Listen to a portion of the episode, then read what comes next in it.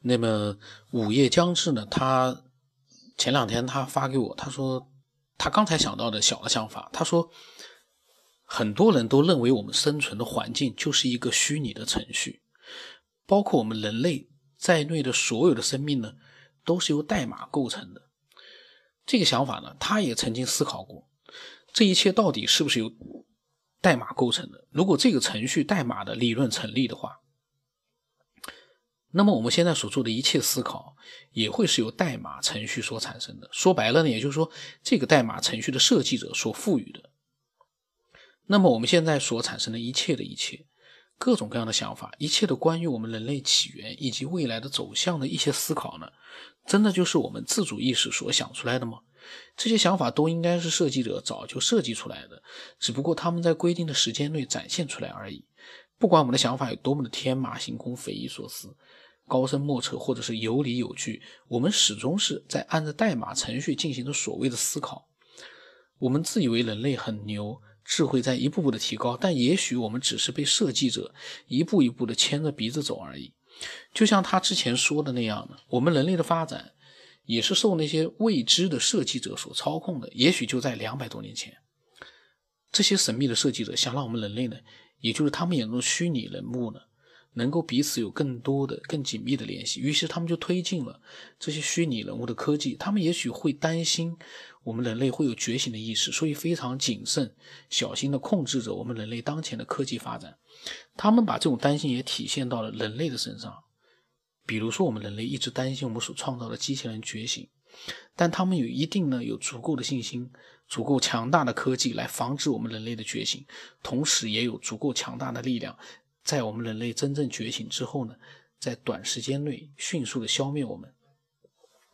而且悲观的事情，我们现在仍然没有所谓的自主意识。包括我现在，就是包括他现在发的这些内容，此时此刻他所想的内容都是代码程序所决定的。可是呢，人类又无可奈何，不知道他们就是他说的神秘种族，把人类设计出来想干嘛。他都替他们觉得无聊，人类闲置了几百万年，除了除了吃喝拉撒睡，也没有发现对宇宙有什么作用。他说，呃，程序设计者又调皮了，让他想出了这样的一个话来自黑。呃，他呢是一个娱乐性的一个天马行空，可是呢，这个娱乐性的天马行空里面的一些内容呢。一定会给一些呃喜欢的爱好者的，给他们一些新的一些启发，或者是引发他们更多的一些思索。我有的时候在想，这么多的爱好者在把他们的一些呃我们明知道不是科学，但是呢我们会去天马行空、大开脑洞的这样的一些想法呢，呃，这样的一些想法啊。我突然在想，如果大家都在互相的启发，而且互相的在做一个思考的话，它的力量未必还就真的就是像一些伪科学说的，一点用都没有，胡思乱想。因为如果说这个世界就像他讲的，什么代码程序啊被创造啊，如果说一定是被一个什么样的一个力量在操控的话呢？如果通过我们的天马行空，突然之间发现了其中的奥秘，那这样的一个力量，其实对人类的发展啊，那个作用也真的是无可比拟的。这个可能比一些科学家在那个实验室里面鼓捣鼓捣，呃，可能还有用呢。这就是呃有些人说的意识的伟大，思想的力量。因为，呃，有的时候思索。它的力量是无形的，但是确实又源源不断、无所不能的。这是我刚才看到他的这个嗯内容之后呢，我在想，人的思想真的是很神奇，它是可以互相影响、互相去启发的。如果说把很多的爱好者的这种思想去启发了之后，大家一起去思索的话，那样的一个网状的力量啊，无形的联联络在一起的这样的一个力量。我觉得也是很强大的，但是呢，那些伪科学呢，时不时的会来做一些破坏，但是还好，我感觉已经，嗯，能够控制他们了，因为这帮人他们没有自己的更多的一个这个正能量，或者说是一些有效的一些思索，他们全是在边上捣乱，我感觉。什么想法也没有，就是偶尔来那么一句，呃，因为这期时间比较短，我正好念念一下，就是前两天一个伪科学啊，我觉得是个伪科学，他呢发来的一些想法，这个这个人我不知道他是什么样的一个人，我根本对他呃一点都不了解。那么他呢，呃，他当时他他就是根据呃，可能是。三百六十六期会不会高纬度就是不需要肉体的纯意识世界？呃，就是回家之旅讲的那一期。然后他呢，呃，他发表的那个就是非常的负能量的这个。他说你的这些内容和科学的毛都沾不上，还科学边缘，纯粹就是异想天开。你看我我一直在讲我们是天马行空，大开脑洞，他非要把我这些东西跟科学去。做一个联想，他说：“既然是异想天开，就不要打着科学的幌子招摇撞骗。”我都不知道这个东西在招摇撞骗什么了。我有的时候我就很很纳闷他的这个大脑啊，就是这种伪科学，他的这个大脑里面始终，呃，可能科学在他心目当中也是非常崇高的，可是他们考虑问题呢，始终呢就用一种完全是反科学的这个。或者说是根本没有智商的一个思考方式去，呃，去考虑问题，打的科学的幌子，招摇撞骗。我们所有的爱好者在天马行空的时候，我们在招摇撞骗什么呢？我们有没有去说自己是科学呢？我们从来都没有说。我们在随意的一个做一个呃聊天，然后呢做一个自娱自乐。很多人一直在讲，哎，我这个不是科学啊，我只是自己瞎想。很多人为了怕误会，还要专门的告诉我，我这个。都是自己在瞎想，没有什么依据的。那但是呢，尽管是这样，我也在不停的说我们是娱乐。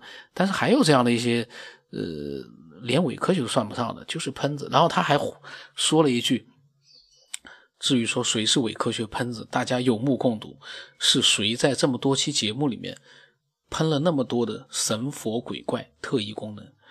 然后呢，呃，我给他回复了。因为我我对这种人的回复呢，我肯定是绝对是要打击的。那么，我当时我跟他讲，我说你既然听了这么多期呢，你就安心的听吧，真够累的。我说我说哎，听了就听了，还要瞎折腾。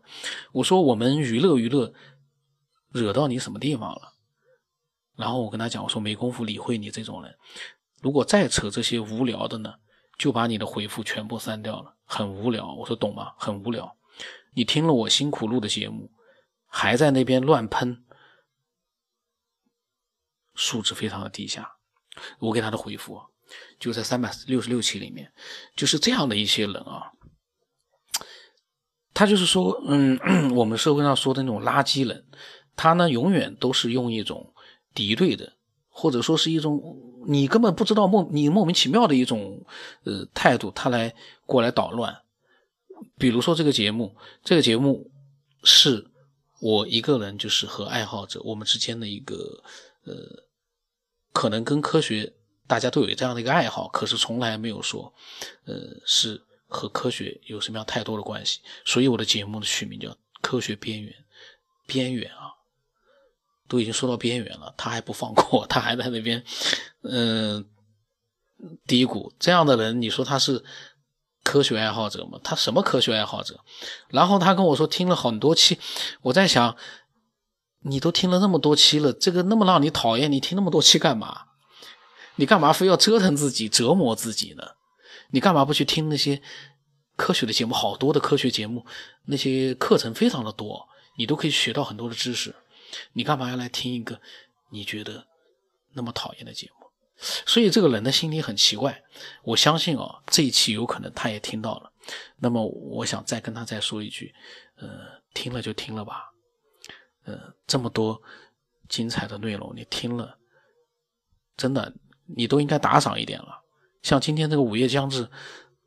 发了这么一段他的想法，你看他是说是小的想法，但是其实这个想法里面包含了各种各样的内容，就不要乱喷了。你喜欢的话就打赏一下，不喜欢的话呢，就默默的，要么就听，要么呢就不听。那些话发了我都会删掉的，因为我这么一威胁，我说全删掉了，他就不说了，因为他前面说的呢，我就不删了，因为我想想算了。但是如果说再啰嗦的话呢，我就把他前面的所有的留言全部都删掉，那他在这个节目里面就一句留言都没有了。我相信他也不愿意看到这样的一个结果。虽然这个留言也没人看，因为本身我们的爱好者，呃，整体数量其实就不多，因为。订阅不加在一起也就那么点人，几万个人最多了，真正听的人也不是说很多，所以你写那个东西干嘛呢？写给我们爱好者看有没有意义？你可以去把这个节目推广给你觉得科学的人，让他们来多喷一喷，倒也就算了，不要在节目里面去留这种无聊的这种回复，毫无意义。呃，因为呢，午夜将至这段内容比较少，所以我后面呢，呃，又多多说了几句，呃，但是呢。呃，不管怎么样，所有的爱好者，他们的力量连接在一起的话，我还是那句话，那个力量是很大的。那今天就到这里吧。微信号码是 B 二五 S 五八，不聊什么八。那么，如果说你有你的想法呢，呃，赶紧把它发过来吧。我的名字是九天以后。那今天就到这里。